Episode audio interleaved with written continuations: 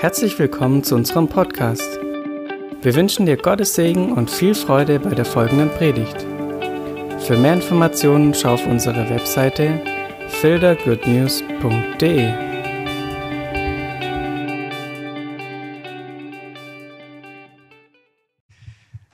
Ja, ich freue mich sehr, dass ich heute hier sein kann. Ich war ja richtig gespannt, wen man hier überhaupt antrifft. Ich habe mit vielen bekannten Gesichtern gerechnet. Ähm, nur wusste ich nicht mit welchen. Ja. Wer geht denn eigentlich wohin und ist wo anzutreffen? Das war also jetzt spannend. Jetzt sehe ich auch viele bekannte Gesichter, aber auch viele unbekannte. Umso besser. Ich möchte heute mit euch was machen. Und zwar möchte ich euch Jesus vorstellen. Da könnte man natürlich auch sagen, Mensch, da hätte früh kommen müssen, den kennen wir schon. Ah, ich habe noch ein paar Eckler für euch, ähm, die vielleicht nicht ganz so bekannt sind. Und zwar möchte ich Folgendes machen. Ich gehe 2000 Jahre zurück, hierher, in das erste Jahrhundert, in die Zeit, wo Jesus gelebt hat. Und dann stellen wir uns in die Fußstapfen derer rein, die mit Jesus unterwegs waren. Das waren damals alles Juden. Hm, und gucken uns mal den Weg von Jesus an. Und dann gehen wir bis er dann auch in den, in den Himmel aufgefahren ist. Und dann gehen wir nochmal weiter bis ganz ans Ende, also von ganz vorne bis ganz hinten ähm, in einer Predigt. Das ist der Versuch. Seid ihr dabei? Ja. Ähm, vielleicht müssen wir noch mal kurz ein Fenster aufmachen, dass ein bisschen frische Luft reinkommt, weil jetzt brauchen wir ähm, Sauerstoff im Hirn. Also, wo geht's los? Wir wissen alles. Wir kommen gerade von Weihnachten her. Ähm, Bethlehem, Jesus wurde geboren. Es gab ein Zeugungswunder übrigens auch. Ja, Jesus wurde nicht ganz normal geboren wie jedermann, sondern es gab ein Zeugungswunder. Jesus wurde geboren. Die Hirten auf dem Feld haben das gesehen, große Heerscharen. Ja, und wir denken immer, das wäre dann dieses Weltereignis gewesen. Aber war es eigentlich nicht, Leute? Wer hat es denn mitgebracht? Maria und Josef und die Hirten. Ja, okay also sechs, acht Leute. Großes Engelbrimborium, sechs, acht Leute. Und das war es erstmal gewesen. Hm? Und dadurch erklärt sich auch, dass wir dann von Jesus erstmal über viele, viele Jahre überhaupt nichts mehr hören. Ja? Man kann mutmaßen, also man weiß es sogar, dass Jesus natürlich, wie es im Judentum üblich ist, am achten Tag beschnitten wurde. Das ist klar. Dadurch wurde er in den Bund mit Gott hineingestellt, unter die Torah gestellt, alles ganz klar. Und wahrscheinlich hat er in Nazareth eine Torahschule besucht, ja, weil er kannte sich in dem Rollenwirrwarr ziemlich gut aus. Also da muss man schon mal drin gewesen sein, wenn man da was finden will. Hm, also er kannte sich dort gut aus. Und dann hören wir nichts. Zwölf Jahrelang. Leute, zwölf Jahre lang.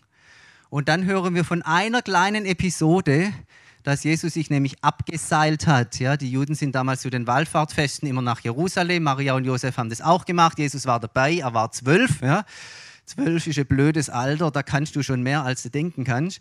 Ja. Und er hat dann irgendwie gemeint, im Tempel, da wäre er richtig in der Nähe, in der Gegenwart des Vaters. Irgendwie hat es ihn da reingezogen und er blieb dort halt. Ja, und weil da gerade ein paar Rabbiner waren, hat er gedacht, kann man gute Gespräche führen. Und dann hat der Kerl mit seinen zwölf Jahren aufsehenerregend gute theologische Gespräche geführt. Ja, dass es Maria und Josef Sorge bereitet hat. Soweit hat er wahrscheinlich nicht gedacht, schätze ich mal. Die Geschichte ging gut aus, sie haben sich wieder gefunden, dann ging es zurück nach Nazareth. Und was hören wir dann? Dann hören wir wieder ungefähr 18 Jahre nichts.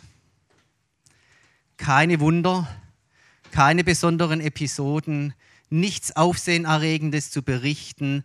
18 Jahre hören wir nichts. Und jetzt frage ich mal euch, was hat der Mann in diesen 18 Jahren gemacht? Frage an euch, was hat er? Ein bisschen lauter, ich habe es gerade nicht gehört. Der hat Häuser gebaut, ja genau. Also er war Zimmermann. Zimmermann im Hebräischen ist nicht so nur Holz. Ja, Holz gibt es nicht viel in Israel. Also er war so ein bisschen so ein Allround-Handwerker. Ja, und Jesus ging über Jahre hinweg, Tag für Tag, morgens um sechs auf den Bau. Und dort hat er gehämmert und dort hat er genagelt und fast hätte ich gesagt, er hat Wasserhahnen repariert, so weit sind wir noch nicht. Ja? Aber er war auf der Baustelle, er hatte Schwillen an den Händen, er hat geschwitzt, er war um die Mittagszeit fix und alle. Er hat Durst gehabt, er hat Hunger gehabt, er hat als einen ganz normalen Handwerker gelebt. Wer von euch ist von Beruf Handwerker? Ja, steht mal kurz auf. Jetzt wollen wir mal die Handwerker ehren. Ja, steht mal kurz auf. Ja. Jawohl, das ist toll, dass wir Handwerker unter uns haben.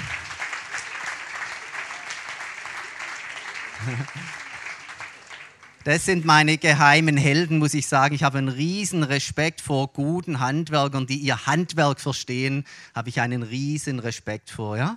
Und wenn Jesus, wenn ihr in dieser Zeit gelebt hättet, dann hätte sich Jesus genauso mit aufgestellt und gesagt, ich bin Handwerker. Ja? Und dann erzählt er von den letzten Projekten, die er gerade gemacht hat. Über 18 Jahre, nicht kurz, ja? ist eine lange Zeit, also ungefähr 30 Jahre erfahren wir nichts von ihm. Er lebt ein ganz normales Leben als Handwerker, natürlich ohne Sünde, das wissen wir, aber sonst ganz normal. Und wenn da nichts was passiert, wenn da nicht was passiert wäre, hätte er so noch mal 30 Jahre weitergemacht und dann wäre es das gewesen. Aber es ist, es ist etwas passiert. Es gab dann eine große Wendestelle im Leben von Jesus und das war zu der Zeit, als Johannes der Täufer aufgetreten ist.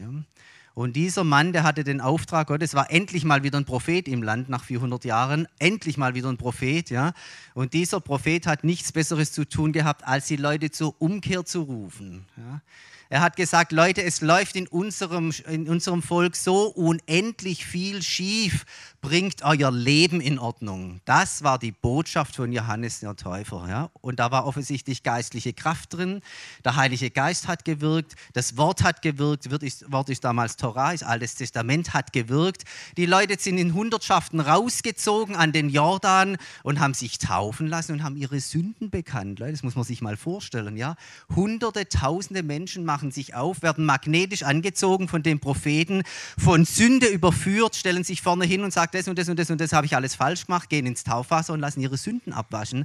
Eine Riesengeschichte, also eine richtige Erweckung hat damals stattgefunden.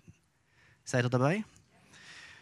Und Jesus hat es gehört, Nazareth im Norden ist eine Ecke weg und dann war es ja auch noch sein Vetter und hat gesagt, mein Vetter ist ein Prophet, da geschieht geistlich was ganz Besonderes. Er ist selber runtermarschiert an den Jordan, er hat sich taufen lassen und in dieser Taufe ist aber was ganz, ganz Besonderes passiert.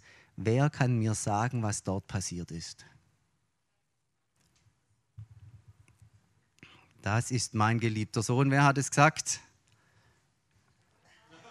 Gott, Gott, der Vater im Himmel, hat gesagt, das ist mein geliebter Sohn, an dem ich meine helle Freude habe. Ja, und was ist noch passiert? Jawohl, genau, der Himmel, die Himmel spalteten sich, so heißt es im Urtext, sie spalteten sich und der Heilige Geist kam herab auf diesen Jesus aus Nazareth, auf diesen zunächst mal einfachen Handwerker. Der Heilige Geist kam herab und es gab ein riesengroßes Bekenntnis, das ist mein geliebter Sohn und der geliebte Sohn im Judentum, das ist der Messias. Also hat hier Gott den Himmel aufgemacht und hat gesagt, das ist der Messias und jetzt bekommt er die Messias-Salbung. Und ab dem Moment wurde das Leben von Jesus anders. Da sehen wir es schon, können wir kurz lesen. Eines Tages kam Jesus aus Nazareth in Galiläa und ließ sich von Johannes im Jordan taufen. Als er aus dem Wasser stieg, sah er, wie der Himmel sich öffnete und der Heilige Geist wie eine Taube auf ihn herabkam. Und aus dem Himmel sprach eine Stimme, du bist mein geliebter Sohn, an dir habe ich große Freude. Das war der Wendepunkt. Ab diesem Augenblick ist Jesus nicht mehr zurück in den Handwerksdienst gegangen, nicht mehr in seinen bürgerlichen Beruf, hat sein Leben komplett geändert. Ab jetzt hat er seinen Dienst als Messias angetreten. Und jetzt erstmal die Frage, was macht ein gescheiter Messias? Ja? Ein gescheiter Messias ist ein richtig guter Lehrer. Er lehrt die Schrift und Schrift damals war halt Altes Testament, mehr gab es damals noch nicht. Ja? Ein richtiger Messias, er lehrt die Schrift, er lehrt mit Vollmacht, er lehrt mit Autorität, er bringt das Wort in Geltung. Ja? Das ist das, was ein Messias macht. Dann wird das Wort beglaubigt durch Zeichen und Wundern, Heilungen. Das Reich Gottes bricht an. Das war auch sein großes Lebensthema von Jesus. Das Reich Gottes ist in eurer Mitte. Hey, es bricht schon an. Und man hat es an so vielen Stellen gesehen. Heilungen haben stattgefunden. Aussätzliche sind rein geworden. Ja, blinde Augen wurden geöffnet. Sogar ein paar Tote sind auferweckt worden. Also volles Programm. Das ist das messianische Wirken von Jesus. Und das hat in diesem Augenblick mit der Taufe, mit diesem Wendepunkt angefangen. Und ab da war Jesus natürlich eine hochinteressante Person. Ja. Jeder wollte natürlich wissen, was ist denn das für ein? Und man hat sich viele Gedanken über ihn gemacht und er war Tagesgespräch. Ähm, also er ist jetzt plötzlich ein sehr bekannter Mensch gewesen ab diesem Augenblick. Und Jesus hat verschiedene Kreise gehabt, mit denen, denen er näher stand und anderen stand er weiter weg. Das kann man im Judentum auch so richtig sehen. Hm? Mit den Sadduzäern zum Beispiel hat er gar nicht so arg viel anfangen können. Aber sehr nah stand er natürlich der Johannesbewegung, hat sich selber taufen lassen. Ja, damit zeigt er die Nähe. Johannes der Täufer und die Johannesjünger, die standen ihm nah.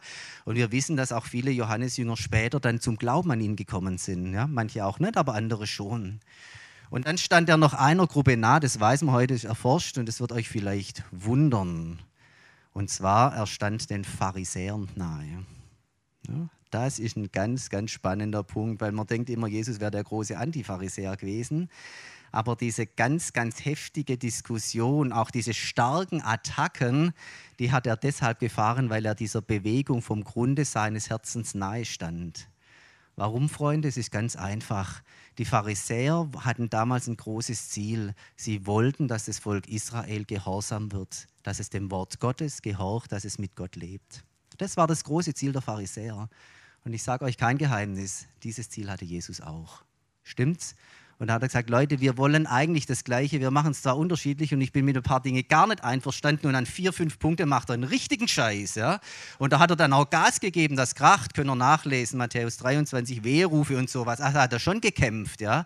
Aber aus dieser Grundhaltung heraus, eigentlich möchte ich das Gleiche, was ihr wollt. Ich will, dass die Menschen zurückkommen zu Gott, zur Torah, in den Gehorsam, dass sie mit Gott leben und ihm gehorchen. Das war das ganz große Ziel und dieses Ziel hatte übrigens Johannes der Täufer ja auch mit der großen Bußbewegung.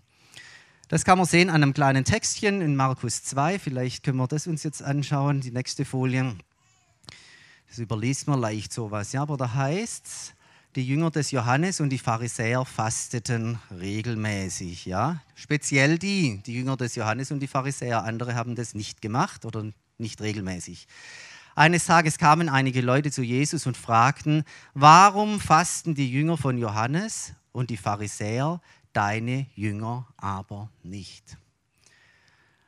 Leute, wann stellt man so eine Frage? Jetzt müssen wir geschwind ein klein bisschen nachdenken. Ja? Wo kommt denn so eine Frage her? Da ist ein historischer Anhaltspunkt drin.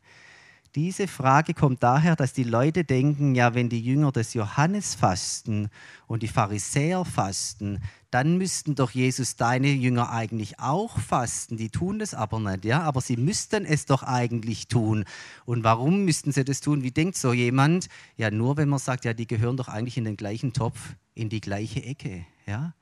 Dass die Sadduzäer nicht gefastet haben, wissen wir, das wäre gar nicht auffällig gewesen. Aber dass die Jesus-Jünger damals nicht gefastet haben, wo sie doch eigentlich mit zu dieser Johannesbewegung gehörten, große Nähe hatten und zur pharisäischen Bewegung große Nähe hatten, das fiel dann auf und deswegen gab es diese Frage.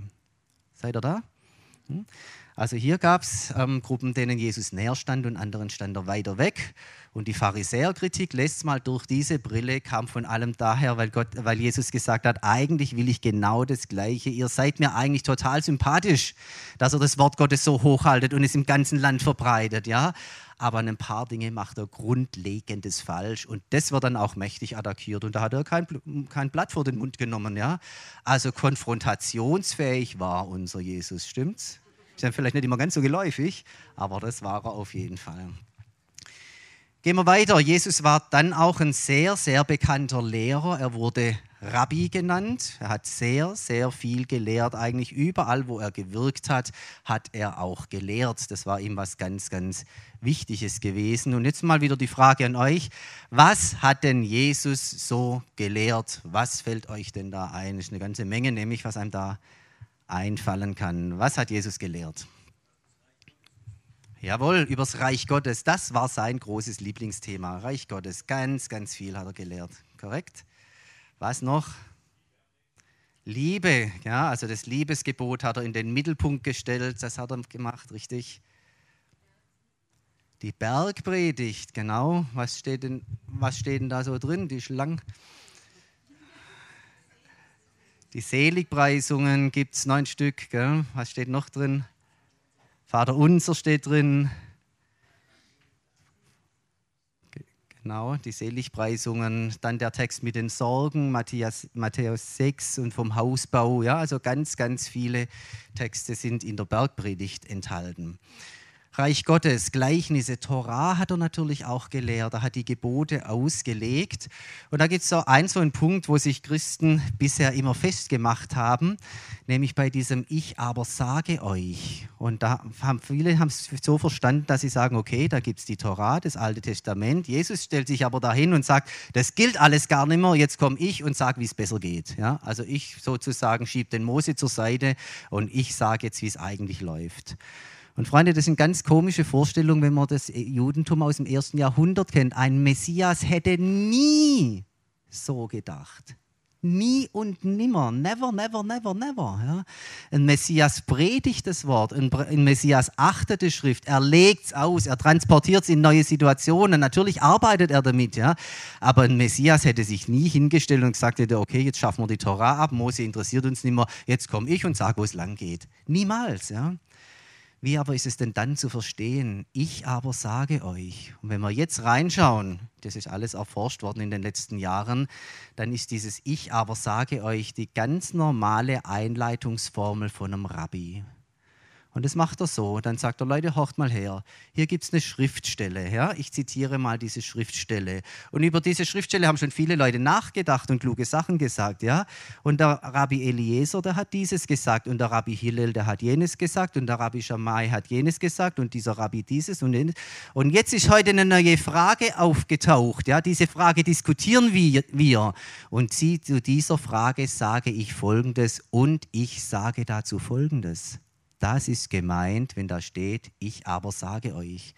Besser übersetzt mit und ich sage euch. Jesus sagt in der laufenden Diskussion um den Toratext etwas, was ihm wichtig ist in der aktuellen Situation. Das hat nichts damit zu tun, dass er die Torah abschaffen würde. Ja, also bitte auch hier umdenken und ich sage euch wissen, Jesus ist da in einem laufenden Gespräch und setzt seine Botschaften dort hinein. Natürlich die Messias-Botschaften, natürlich die des Sohnes Gottes. Natürlich hat er da, das ist für uns als Christen klar, das allerletzte Wort, ja, und es ist entscheidend, was er sagt, ja, aber eben nicht in Absetzung von dem, was er findet, sondern in Ergänzung und in Weiterführung. Dann die Sache mit den Speisegeboten. Jetzt habe ich überlegt, ob ich das zumuten kann, aber ich glaube, ich probiere es mal. Speisegebote. Ja hat Jesus die Speisegebote abgeschafft. Ja? Also wir leben da sowieso nicht drin, das ist aber nochmal eine andere Baustelle. Und jetzt gehen wir mal da rein, jetzt versuche ich mal euch da reinzuführen. Wird kurz ein klein bisschen Knobelaufgabe mit dem Text, ja, aber ihr seid ja fit, das mute ich euch jetzt mal zu. Speisegebote. Und als er von dem Volk ins Haus ging, Matthäus 7 sind wir, fragten ihn seine Jünger nach diesem Gleichnis, das er vorher erzählt hat. Und er sprach zu ihnen, seid denn auch ihr so unverständig? Ja, da war er unzufrieden mit seinen Jüngern. Das war er manchmal, kapiert ihr es denn überhaupt nicht? Was ist denn los? Mensch, jetzt schaltet mal das Hirn ein. Versteht ihr nicht, dass alles, was von außen in den Menschen hineingeht, ihn nicht unrein machen kann? Begreift ihr das nicht, dass etwas, was von außen reingeht, das ist so in erster Linie natürlich Nahrung, ja, ihn nicht unrein machen kann? Das war für Jesus ganz klar. Das war übrigens auch im Alten Testament schon klar. Und das hätte den Jüngern damals klar sein können und müssen. Jesus hätte das erwartet, dass sie es kapieren, ja. Versteht ihr nicht, dass alles, was von außen in den Menschen hineingeht, ihn nicht unrein machen kann? Denn es geht nicht in sein Herz, sondern in den Bauch und kommt heraus in die Grube oder ins Klo. Ja, Klo steht da im Griechischen. Und dann geht es weiter, ganz witzig.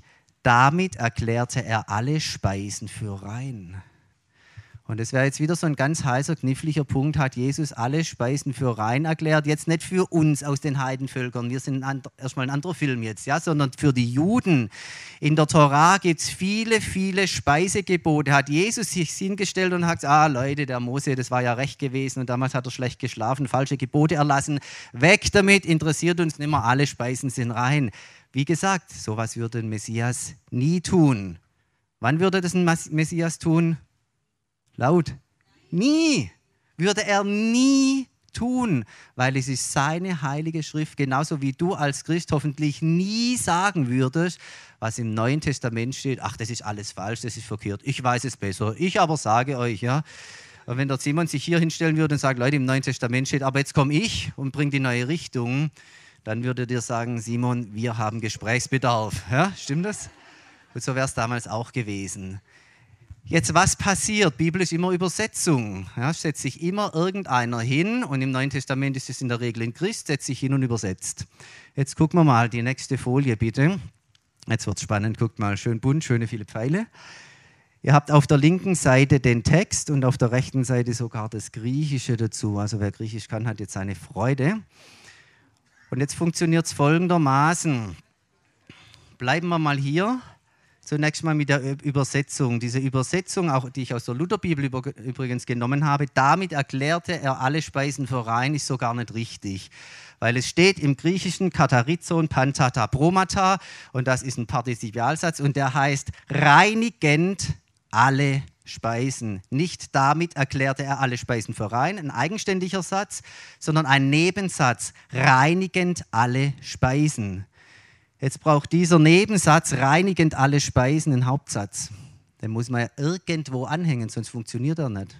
Stimmt's? Grammatiker, Nicht-Grammatiker, allen klar. Ein Nebensatz braucht einen Hauptsatz. Wenn Simon morgen hier hinsteht und sagt, reinigend alle Speisen, dann sagt, ja, wer, wie, wo, was, reinigend alle Speisen. Genau das muss beantworten. Also die Frage, wo gehört denn dieser Satz reinigend alle Speisen dazu? Und die Luther-Übersetzung, viele andere Übersetzungen, die sagen, Katarizum Pantata Promata, das gehört da oben hin zu Kai Legai Autois und er sagte zu ihnen. Ja? Und sie verstehen das so, und er sprach zu ihnen in Klammer reinigend alle Speisen, Doppelpunkt. Und dann kommt die Lehre. Also diese Übersetzungen hängen diesen Nebensatz oben mit an. Jetzt seht ihr vielleicht, das ist richtig weit weg. Stimmt's? Richtig weit weg. Und er sprach zu ihnen, seid auch ihr so unverständlich? Versteht ihr nicht, dass das alles von den Menschen hineingeht und dass es nicht in den Bauch, sondern in die Grube, da reinigend alle Speisen? Das ist richtig, richtig weit weg. Passt eigentlich nicht. Man sollte denken, dass Markus, wenn er das zusammengedacht hätte, oben angehängt hätte. Und er sprach zu ihnen, Komma, reinigend alle Speisen, Doppelpunkt und dann die ganze Lehre. Sollte man denken. Okay? Jetzt ist natürlich die Frage, gibt es noch eine Alternative? Und diese Alternative, die gibt es. Und die findet man in der Schlachter und in der Mengeübersetzung. Die hängen das nämlich einfach hier mit an, an die Grube, sondern in den Bauch und kommt heraus in die Grube. Denn es geht nicht in sein Herz, sondern in den Bauch und kommt heraus in die Grube, reinigend alle Speisen. Die hängen es hier mit an. Leute, und das liegt buchstäblich näher im wahrsten Sinne des Wortes. Könnt ihr das sehen? Und jetzt zeige ich euch mal die Schlachterübersetzung. Ja, ich hoffe, ich langweile euch nicht, aber man geht halt auch mal ein bisschen genauer rein ins Wort. Schlachterübersetzung. Und er sprach zu ihnen, seid auch ihr so unverständig? Begreift ihr nicht, dass alles, was von außen in den Menschen hineinkommt, ihn nicht verunreinigen kann? Denn es kommt nicht in sein Herz, sondern in den Bauch und wird auf dem natürlichen Weg, der alle Speisen reinigt, ausgeschieden. Okay? Das ist Schlachter, das ist Menge. Und diese beiden Übersetzungen, die hatten eine Ahnung vom Judentum im ersten Jahrhundert. Ja? Deswegen haben sie so übersetzt. Die werden nie auf den Gedanken kommen zu sagen, Herr Jesus wischt einfach die Torah des Mose zur Seite. Wie gesagt, das hätte nie ein Messias getan. Man kann sogar andersrum sagen. In dem Moment, wo er das getan hätte, hätte jeder Jude gewusst, das kann nicht der Messias sein weil er die Torah leugnet, weil er gegen das Wort Gottes angeht. Das macht ein Messias nicht. Ne? Aber den Gedanken, den gibt es im pharisäischen Judentum, ja? dass Speisen, die unrein sind, dann durch den Verdauungstrakt gehen und dann ins Klo gehen und dann wird sie runtergespült, dann gehen sie in die Kläranlage und dann ist rein, unrein immer das Thema. Ja? Dann ist nur noch Dreck und Abwärtsbewegung, mehr ist es dann immer. Ja? Das, war den, das war den Rabbinern damals auch durchaus eine klare Geschichte. So, und wie funktioniert denn jetzt dieser Text? Was passiert da eigentlich? Ich bin gleich mit der komplizierten Passage fertig, für die, die jetzt ihre Handys zücken. Ja, alles in Ordnung, geht gleich wieder weiter. Aber wie funktioniert es? Was ist denn damals passiert? Was gibt es denn da überhaupt dahinter für eine Diskussion?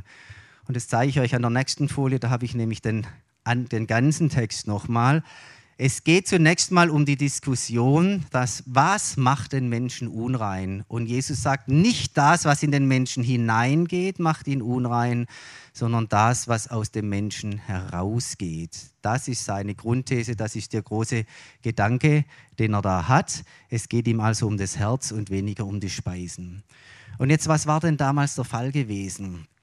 Die Pharisäer, die hatten eine Lehre entwickelt, die hatten es ganz arg mit den Reinheitsvorschriften. Es gab ja auch eine ganze Menge Reinheitsvorschriften und die Pharisäer haben die Reinheitsvorschriften immer mehr angehäuft. Das hat auch Jesus bemängelt. Ja, da ist das Wort Gottes ist gut und dann kommen menschliche Gebote dazu, bergeweise immer mehr dass es kein Mensch mehr aushält und das ist schlecht. Ja, da hat Jesus dagegen Opposition ergriffen und viele andere Rabbiner haben das auch kritisiert. Nicht immer noch mehr, ja, das ist nicht in Ordnung. Es gilt das Wort Gottes, nicht Menschengebot. Es war nicht nur der Gedanke von Jesus. Jetzt haben die Rabbiner gesagt, wenn man eine Speise anfasst, die man essen darf, ja, die unreinen Speisen isst man ja eh nicht als Jude. Die lässt man ja eh weg, ja, irgendwelche Krabben oder, oder Muscheln oder so. Ist halt nicht auf dem Speiseplan Gottes, lässt man halt weg, ja. Also man isst die Speisen, die man essen darf. Wenn man jetzt aber unreine Hände hat, wenn man irgendwo zum Beispiel mit Tod in Berührung gekommen wäre und sei es nur, dass man eine tote Maus weggeschafft hat und es ist tot an den Händen und man fasst jetzt diese Speise an und diese Speise wird verunreinigt durch die unreinen Hände und jetzt geht es in mich hinein, weil ich es ja esse, dann bin ich plötzlich unrein vor Gott und kann nicht mehr in den Tempelgottesdienst gehen. Ich muss ein Reinigungszeremonial voll, vollziehen ich muss irgendwas waschen, eine Mikwe aufsuchen oder irgendwas. Ja? Also die hatten unglaublich Angst vor Unreinheit. Und diese Angst hatte Jesus nicht. Er hat gesagt, Leute, nein, da passiert nichts. Und selbst wenn eure Hände unrein wären, kultisch unrein, esst und seid guten Mutes und lasst es euch schmecken. Es ist alles in Ordnung, ja. Das macht euch nicht unrein. Aber was euch unrein machen kann, ist was anderes. Euer Herz das, was aus eurem Herzen herauskommt. Aus dem Herzen kommen heraus böse Gedanken. Aus dem Herzen kommt Unzucht. Aus dem Herzen kommt Diebstahl, Mord, Ehebruch, Habgier, Bosheit. Aus dem Herzen kommt Arglist und Ausschweifung, Missgunst, Lästerung, Hochmut, Unvernunft. All dies Böse kommt von innen heraus und macht den Menschen unrein. Da hat Jesus den Wert, Wert drauf gelegt. Und wisst ihr was? Das hat er auch nicht erfunden. Dass es diese Form von geistlicher Unrein, von unreinen Herzen gibt. Wo hat er denn das her? Er selber erfunden oder ein Vater gehört. Nee, nee. Psalm 51, Vers 10. Schaffe mir Gott ein reines Herz. Da hat er es her aus dem Alten Testament, aus dem Wort Gottes, woher auch sonst. Das hat er genommen und hat gesagt, Leute, das ist wichtig, reines Herz ist wichtig. Hände waschen ist jetzt nicht ganz so wichtig. Da müssen jetzt die Muttis mir geschwind das nachsehen, ja, aber so war Jesus halt unterwegs. Ja. Reines Herz ist wichtiger als reine Hände. Ja, ist vielleicht auch in unseren christlichen Familien wichtig. Reines Herz ist wichtiger als reine Hände, stimmt das? Hm? Und jetzt kommt der Clou. Mit den ganzen Speisegeboten hat es überhaupt nichts zu tun. Unreine Speisen isst man sowieso nicht. Unreine Speisen sind tabu, die sind einfach verboten. Die machen auch gar nicht unrein, wenn man sie essen würde. Ja, das ist gar nicht alttestamentliches Denken, sondern die lässt man einfach weg. Ja. Und was wir hier haben, ist die Diskussion zwischen den Pharisäern, die immer mehr weitere Reinheitsvorschriften entwickelt haben und Jesus gesagt hat, Leute, lasst doch den religiösen Primborium, das bringt uns nicht weiter. Wir halten uns ans Torah, wir essen natürlich manche Dinge nicht, weil sie unrein sind, aber ansonsten achten wir nicht aufs Händewaschen, sondern auf unser Herz. Da müsst ihr bitte den Fokus drauf legen. Und da ist Jesus dann natürlich auch energisch geworden, wenn Pharisäer, manche haben das getan, das Äußere so stark überbewertet haben und das Herz außen vor gelassen haben und nicht gewichtet haben. Es gibt dann noch einen großen Break. Ihr könntet jetzt vielleicht fragen, ja, wenn Jesus tatsächlich ein frommer Jude war, wenn er die Speisegebote geachtet hat und auch selber ähm, rein gegessen hat, das hat er, das wissen wir heute, er hat voll die jüdische Torah ausgelebt. Warum machen wir das nimmer? Und auch das hat einen Grund. Da gibt es nämlich noch einen Break. Es war den Juden klar, wenn der Messias kommt und die messianische Zeit anbricht, dann kommen die Heidenvölker plötzlich mit dazu. Das wussten die und die haben darauf gewartet. Und dann gab es die große Diskussion ganz am Anfang, ihr erinnert euch, Apostelkonzil, müssen die neuen Gläubigen, die Messiasgläubigen aus den Nationen, müssen die sich beschneiden lassen? Müssen die Juden werden? Müssen die die ganz gesamte Torah einhalten mit allen Speise- und Reinheitsvorschriften? Müssen die das auch machen, ja oder nein? Und Leute, es war denen nicht klar. Ja, das ist spannend. Es gab eine richtig heiße Diskussion. Und die einen haben gesagt, ja klar, wer jetzt dazukommen will, soll richtig gescheit Jude werden. Ja, Hösle runter, Messerle raus, zack, und dann sind wir drin. Ja. Das war vielen ganz klar, die verstanden die Fragestellung gar nicht. Und andere haben gesagt, nein, nein Leute, es ist eine neue Zeit angetreten. Die Heiden, die, bleib, die werden keine Juden, die kommen nur durch den Heiligen Geist mit hinzu, haben Anteil an der Erlösung, aber sie müssen keine Juden werden und eben nicht all diese Gebote einhalten. Das ist für uns heute ein großer Vorteil, da sind wir froh, ja. Aber damals war der Break. Danach haben sie gesagt, die Gläubigen aus den Nationen, für die gilt anderes. Die halten vom Wort Gottes nur die ethischen, die moralischen Regeln, ja, zehn Gebote, Ehebrechen tun wir immer noch nicht, stehlen und lügen und sowas soll man immer noch lassen, ja. Stil nicht, gilt, gilt noch, ja. Manche denken, gilt nicht mehr, gilt noch, brich nicht die Ehe, gilt, gilt noch, okay? Ja? Also so wie man leben soll, moralisch integer, sauber, das gilt noch. Aber die ganzen äußeren Gebote, Speisegebote, Reinheitsvorschriften, die gehören ins Volk Israel, die gehören ins Volk der Juden, die wurden uns nicht mit auferlegt. Okay? Das war genau dieses und da sind wir natürlich auf der Linie mit Jesus. Heute achte auf ein reines Herz. Das hat er damals Juden gesagt. Das hat er gesagt, weil es in der Torah steht. Reines Herz ist wichtig und er sagt es uns natürlich heute genauso und wir stehen vor dieser Aufgabe. Reinigen wir unser Herz, achten wir auf unser Herz, was sich da einnisten darf. Und wenn sich was eingenistet hat, bearbeiten wir es und kriegen wir es wieder los, ja? Oder lassen wir dem Negativen, dem Bitteren, dem Finsteren immer mehr Raum? Das ist genau die Frage. Und da hat Jesus gesagt, hey, pass auf, ja, weil aus einem unreinen Herz kommen auch unreine Dinge hervor. Unreine Worte, unreine Gedanken, unreine Taten. Ganz klar, ganz einfach, aber auch sehr, sehr elementar. Gut, wir tauchen aus aus den Tiefen des Griechischen. Ja, ich hoffe, ihr habt es überlebt. Wie ging es dann weiter im Judentum? Also Jesus ist aufgetreten nach der Messiaswende. Johannes der Täufer hat Wunder getan. Er hat gelehrt, so weit, so spannend. Dann kam sehr früh eine Diskussion auf damals, ist denn dieser Jesus der Messias? Ist er nur ein Lehrer? Ein Wundertäter, ein Prophet, ein außergewöhnlicher Mann auf jeden Fall, das hat man ja gesehen, ja. Oder ist er mehr? Ist das der Messias, auf den wir warten? Das war eine ganz, ganz große Frage. Und diese Frage war schwer zu beantworten, weil es verschiedene Messias-Konzepte im Judentum gab und man eigentlich nicht so genau wusste, welches denn jetzt gilt. Ja? Also immer, wenn einer ein bisschen besonders war, war dann auch schnell die Frage im Raum, ist denn derjenige jetzt wohl der Messias, auf den wir warten? Und wisst ihr, was ich interessant finde? Selbst Johannes der Täufer war sich nicht ganz im Klaren. Ja? Aus dem Gefängnis raus sendet er noch seine Jünger zu Jesus und sagt, bist du der da kommen soll? Wer soll denn da kommen? Nicht der Weihnachtsmann.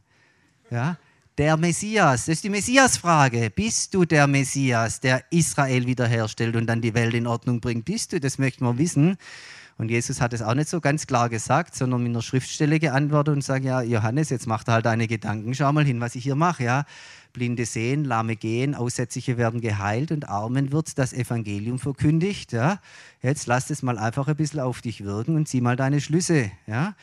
Denk erst mal nach, bevor du fragst, auf gut Deutsch. Ja? Und ähm, ja, und diese Messias-Frage war dann im Raum. Jesus hat sich auch nie so als Messias ähm, geoutet. Wisst ihr auch warum nicht? Weil sobald du gesagt hast, ich hier Messias, wer kam da? Da kamen die Römer die Römer hatten null Bock auf Messias. Ja? Die wussten immer, wenn ein Messias kommt, gibt es Ärger. Es gibt immer Theater, es gibt immer Aufruhr. Wir haben sofort irgendeine Revolte da, müssen sofort irgendeine Kohorte schicken und irgendwelche Juden umbringen. Das wollen wir überhaupt gar nicht machen. Ja? Sobald einer gesagt hat, hier Messias, wumm, waren die Römer da und haben den aus dem Verkehr gezogen. Hm? Und im Grundsatz ist es damals ganz ähnlich gelaufen. Jesus wurde mehr und mehr als Messias gehandelt, dann auch als falscher Messias verstanden von den Juden, ja, wurde er angeklagt und die Römer haben dann gesagt, ja gut, Messias ist eh nicht so unser Ding, Messias stört, also ans Kreuznagel und Ende. Und so ist Jesus über seinem messianischen Wirken letztlich zu Tode gekommen und am Kreuz geendet. Und Freunde, jetzt setzt euch mal noch mal rein in die Situation der damaligen Zeit. Du bist unterwegs, du bist so ein Petrus, ja.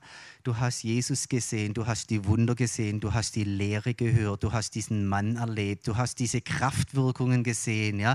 Dir wird immer mehr und mehr klar, das ist der Messias. Und wenn er Messias ist, dann wird er natürlich irgendwann mal nach Jerusalem gehen. Dann wird er natürlich irgendwann mal auf den Thron Davids sitzen und dann wird er Israel wieder regieren und nicht irgendwelche anderen Mächte, ja. Und er er wird das Volk zurückführen zur Torah, in ein heiliges Leben, ans Vaterherz Gottes. Das wussten die ja, dass irgendwann so einer kommt. Ja? Und jetzt gehst du mit diesem Messias, hast die großen Hoffnungen, eine große Vorfreude, jetzt kommt das messianische Reich und dann macht es mal wieder plopp. Und der Mann wird aus dem Verkehr gezogen und er endet am Kreuz. Vielleicht verstehen wir heute ein bisschen dann auf dem Hintergrund besser diese depressive Stimmung von damals. Ja? Alle Hoffnungen zunichte. Ja? Habt ihr das schon mal erlebt? Habt ihr schon mal auf eine Arbeitsstelle hingearbeitet und gesagt, das ist meine Sache und kurz vorher wird doch nicht unterschrieben, alles zunichte? Ja? Oder wart verliebt und habt gedacht, oh, das ist die tolle Frau oder der tolle Mann, ja, und das sieht doch eigentlich ganz gut aus und er hatte Geschenke gebracht und wir haben uns mal drauf und plötzlich macht es plopp, alles vorbei. Kennt ihr das? Ja? Die damals haben das erlebt in einer ganz starken Weise. Totale Resignation, Messias Tod, wieder aufs falsche Pferd gesetzt, alles zu Ende. Und umso aufsehendererregender war es dann natürlich im nächsten Schritt, als es dann plötzlich hieß, Jesus ist auferweckt worden die Frauen am Grab. Dann gab es mehrere Erscheinungen von Jesus, mehreren Jüngern, Emmaus-Jünger bis zu 500. Also es waren jetzt nicht bloß drei, vier Leute, wo man dann sagt, ha, die haben sich das halt so sehr gewünscht, dass sie plötzlich irgendwas gesehen haben im Hirn. Ja, die waren ein bisschen verwirrt. Ja. Nee, es waren hunderte von Leuten, starke Zeugen, die bezeugt haben, wir haben den auferstandenen Jesus gesehen. Ja. Und dann war das erste große Glaubensbekenntnis, Gott hat Jesus von den Toten auferweckt. Das war natürlich gravierend, das war eine gewaltige Sache, sowas gab es noch nie zuvor. Ja, und dann wussten die natürlich, holla, jetzt dadurch, dass Gott hier eingegriffen hat und diesen Leichnam mit Leben gefüllt hat, wieder auf die Beine gestellt hat, von den Toten Jesus auferweckt hat, das ist natürlich die stärkste Bestätigung Gottes, die man sich nur vorstellen kann. Ja? Und damit ist ganz klar, dieser Mann ist der Messias, dieser Mann ist der Erlöser, dieser Mann ist der endzeitliche Rabbi, er ist der große Prophet, auf den die Juden warten. Er ist diese Erlösergestalt, auf den das Judentum von jeher und lange Zeit schon gewartet hat. Und dann war es natürlich spannend. Dann haben sie wieder Schrift studiert. Ja, Juden gehen dann immer gleich zurück in die Schrift. Ich wünschte, wir würden das ein bisschen mehr machen mit unseren Fragen. Gleich zurück in die Schrift. Ja, haben sie gesagt, ja gut, was ist denn jetzt eigentlich mit dieser Kreuzigung? Was bedeutet die Kreuzigung von Jesus, jetzt wo Gott Jesus bestätigt und von den Toten auferweckt hat? Hat denn das Kreuz irgendeine Bedeutung, Leute? Das, es gab eine Zeitspanne, da wussten die das noch gar nicht. Es ist uns so klar, ja, Kreuzvergebung der Sünden, alles klar, gehen wir Kaffee trinken. Ja, aber damals, das war, das war ja eine Frage, was, was, was ist denn jetzt mit dem Kreuz? Was bedeutet denn das Kreuz? Und über diese Frage sind die Juden zurückgekommen zu Jesaja 53 wo genau diese Kreuzigung geschildert wird. Er, er, trug unsere Schmerzen, auf ihm liegen unsere Krankheit, das Ganze zur Vergebung der Sünden. Er stellvertretend für uns, da steht es ja. Jesaja 53, das ist hier am Kreuz geschehen. Ja, das war eine Riesenentdeckung. Und im Übrigen, in manchen frommen, ultraorthodoxen Kreisen wird heute bei aller Wertschätzung des Alten Testaments Jesaja 53 nicht gelesen. Wisst ihr warum? Weil es dabei zu viele schnackelt. Zu viele denken dann plötzlich Jesus und kommen zum Glauben. Ja? Und die ganz Hardliner im Judentum wollen das vor, über, ähm, vermeiden. Also sagen sie, wenn man an Jesaja 52 zu Ende kommt und jetzt kommt ein verbotenes Kapitel, da springen wir drüber, machen wir Jesaja 54 weiter. Krass, oder? Weil es genau da steht. Hm? Und dann war natürlich die Frage, was hat es dann mit der Auferweckung auf sich? Himmelfahrt, das hat man dann gesehen. Jesus fuhr, fuhr auf in den Himmel. Und da hat man wieder die Schrift befragt und hat einen Psalm gefunden, wo genau das verheißen war, nämlich Psalm 110, Vers 1. Den haben wir, ich glaube, auch noch da. Da steht, der meistzitierte Psalm im Neuen Testament übrigens, der Herr sprach zu meinem Herrn, der Herr ist also Gott, sprach zu meinem Herrn. Wer ist es wohl? Nun weiß natürlich der Psalmbeter noch gar nicht. Spannend, wer wird es wohl sein? Setze dich zu meiner Rechten, bis ich deine Feinde zum Schemel unter deine Füße lege. Also da wird irgendwann mal ein Herr auftreten, es steht hier. Und zu diesem Herr wird Gott sagen, setz dich zu meiner Rechten. Wo ist die Rechte Gottes? Oben im Himmel natürlich, ja. Also Thron Gottes, Rechte ist der Regierungsarm. Ich setze dich in das Regierungsamt ein, setze dich zu meiner Rechten, bis ich alle deine Feinde unter den Schemel deiner Füße lege, bis also der vollkommene Sieg aufgerichtet ist. Und jetzt haben sie geschnallt damals, die Jesusgläubigen, haben sie gesagt, hoppla, Jesus ist nicht nur in den Himmel aufgefahren, um da oben irgendwie Golf zu spielen oder Marmelade zu machen, Das ist hier passiert. Er wurde eingesetzt als König, als Herr. Er hat jetzt die Herrschaft. Er ist der Kyrios. Er ist der Herr. Er sitzt zur Rechten Gottes. Er regiert. Was für uns ganz normal und ganz äh, völlig äh, unspektakulär ist. Es musste damals entdeckt werden und entdecken konnte man es in der Schrift. Da steht es. Und spannend, bis ich deine Feinde zum Schemel unter deine Füße mache. Ja? Also der sitzt so lang da, bis letztlich der volle Sieg errungen ist. Und so weist dieses Psalmwort noch über die heutige Zeit hinaus, weil noch gibt es Feinde, noch gibt es Böses, noch gibt es Negatives, noch ist der Sieg nicht voll durchgebrochen, stimmt's? Ja? Wir sind noch ganz schön am Kämpfen und am Beten. Ja? Also da kommt noch was. Und auch das will ich ähm, noch weiterführen und dann sind wir jetzt wirklich am Ende. Wir schauen jetzt noch mal nach vorne. Der gute Jude weiß, wenn der Messias kommt, dann wird er Israel wiederherstellen, er wird auf dem Thron David sitzen, Israel wird in Ordnung gebracht werden und von Israel aus dann auch die ganze Welt. Alle Feinde werden überwunden, der Tod wird besiegt, Krankheit, Sünde, alles wird besiegt werden und dann ist die Welt in Ordnung. Sie ist wieder in der vollen Reinheit, in der vollen Schöpfungsordnung. Sie hat ewiges Leben, sie ist wunderschön. Ja? Also das jetzt sehr verkürzt natürlich ist so dieser messianische Gedanke. Jetzt war Jesus da, er ist der Messias, aber das ist ja noch gar nicht fertig. Ja? Wir erleben schon die Kraft des Kreuzes, wir erleben die Kraft des Heiligen Geistes, wir erleben schon, wie überall was aufbricht, aber es ist ja noch nicht fertig. Ja? Wir brauchen ja Heilung, weil es noch Krankheit gibt, stimmt's? Wir brauchen ja Vergebung, weil es noch Sünde gibt. Ja? Wir brauchen ja den Heiligen Geist, weil wir immer noch im Fleisch unterwegs sind. Ja? Es ist immer jetzt gerade noch diese, diese Mischmaschzeit. Ja? Da kommt noch was, dass alles überwunden wird. Sünde, Teufel, Tod, Krankheit, dass alle Tränen abgewischt werden, dass alles gut wird, dass es nicht mal mehr einen Tod gibt, es gibt nur noch ewiges Leben. Ja? Da kommt noch was. Und was da kommt, kommt, wenn der Messias kommt. Und deswegen wussten die Juden, auch die des Anfangs, die Jesusgläubigen, dieser Jesus, der zur Rechten Gottes sitzt, er wird eines Tages wiederkommen und sein Werk vollenden. Er wird seinen messianischen Job fertig machen. Er wird die volle Erlösung bringen. Darum geht es bei Messias. Und der letzte Text für heute, 1. Korinther 15, da kann man das wunderschön sehen, wie Paulus das schreibt. Ja, diese Erwartung ist im ganzen Neuen Testament da. Alle warten auf Jesus, alle warten auf Jesus. Ja. Was passiert da? Da fängt er an, wie in Adam alle sterben, so werden in Christus alle lebendig gemacht werden, ein jeder aber in der für ihn bestimmten Ordnung oder Reihenfolge. Ja, lebendig gemacht werden, Auferweckung, da gibt es eine Reihenfolge. Dann als Erstling Christus. Vor 2000 Jahren ist Jesus als erster von den Toten auferweckt werden, als Erstling. Und der Jude weiß, wenn einer der Erstling ist, dann kommt ein zweiter, dritter, vierter, drei Millionen, fünf Millionen, zwei Milliarden nach. Ja? Also da kommt eine ganze Kette. Ja, das weiß man. Seit Jesus auferweckt worden ist, es wird eine Totenauferweckung zum ewigen Leben geben. Wissen wir auch. Danach, wann danach, wissen wir nicht. Ja, sind jetzt schon 2000 Jahre vergangen, aber macht ja nichts danach, die Christus angehören, wenn er kommen wird. Sie wissen, Jesus wird irgendwann mal wiederkommen, dann wird die allgemeine Totenauferweckung stattfinden und wir kriegen ewiges Leben und werden auf ewig im Reich Gottes sein. Und danach das Ende oder das Ziel Telos, wenn er das Reich Gott dem Vater übergeben wird, nachdem er vernichtet hat alle Herrschaft und alle Macht und alle Gewalt. Denn er muss herrschen, bis Gott alle Feinde unter seine Füße gelegt hat. Erkennt ihr es? Psalm 110, Vers 1. Der letzte Feind, der vernichtet wird, ist der Tod. Was passiert? Jesus, der Messias, wird wiederkommen. Er wird alle feindlichen Mächte überwinden. Es wird keine Dämonen mehr geben. Der Teufel ist aus dem Verkehr gezogen. Es wird keine Versuchung zur Sünde mehr geben. Es wird keine Sünde mehr geben. Es wird keinen Tod mehr geben. Es wird alles gut sein. Es wird alles heil sein. Es wird alles frei sein. Es wird alles Licht sein. Das ist die Zeit, die kommt.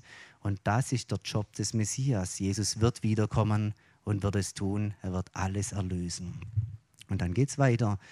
Wenn es aber heißt, alles sei ihm unterworfen, so ist offenbar, dass der ausgenommen ist, der ihm alles unterworfen hat. Gott Vater nämlich, ja, er hat dem Messias alles unterworfen. Wenn aber alles ihm untertan sein wird, dann wird auch der Sohn selbst, also Jesus, untertan sein dem, der ihm alles unterworfen hat, auf das Gott sei alles in allem. Hm? Der Messias kommt, er stellt Israel wieder her, er bringt die Welt in Ordnung. Er überwindet alle feindlichen Mächte. Er macht den Drecksjob, sage ich es mal so. Das ist halt der Messias. Er macht den Drecksjob. Und wenn dann alles erledigt ist, der Sieg vollkommen aufgerichtet ist, das Reich Gottes vollkommen wiederhergestellt ist, ja, dann wird er hergehen als guter Sohn und wird es Gott dem Vater übergeben und sagen: Sieh, Vater, hier, ich habe dein Reich wiederhergestellt. Da hast du es. Und dann tritt er in Demut zurück, auf das Gott sei alles in allem. Leute, und ich würde mir wünschen, dass wir mit den ersten Christen und mit Jesus nach vorne schauen und um diesen Moment beten, dass wir auf diesen Moment zuleben, dass wir darauf warten. Es ist so viel erlösungsbedürftig. Ja? Ich bin noch an so vielen Punkten erlösungsbedürftig. Ihr wahrscheinlich auch. Ja? In Deutschland ist so viel erlösungsbedürftig, in Israel ist so viel erlösungsbedürftig und auf der ganzen Welt, man hat fast das Gefühl, die Erlösungsbedürftigkeit nimmt doch immer mehr zu. So kommt es einem doch, doch fast vor. Ja? Und genau diese Erkenntnis kann einen doch dahin bringen, dass man genauso betet wie die vom Anfang, Maranatha, komm, Herr Jesus, komm und bring die Welt in Ordnung, bring die vollkommene Erlösung. Wir brauchen dich. Amen. Und wenn ihr wollt, dann steht doch mit mir auf, dann wollen wir darum beten. Wir wollen das bekennen, dass wir ihn brauchen und dass wir ihn erwarten.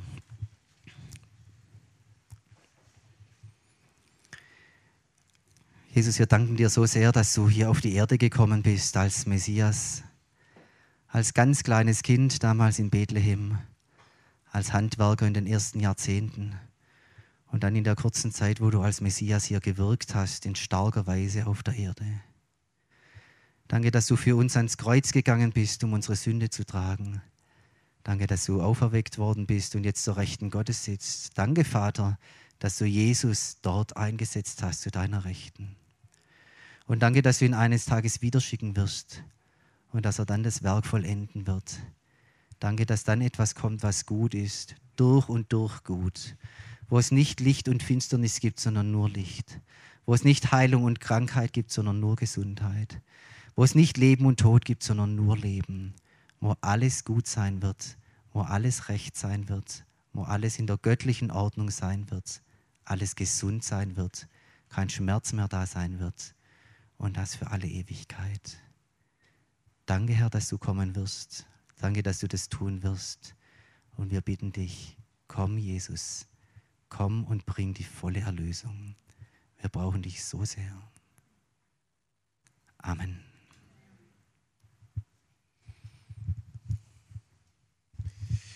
Vielen Dank, Tobi. Lass uns sie mal, ja. Dankeschön.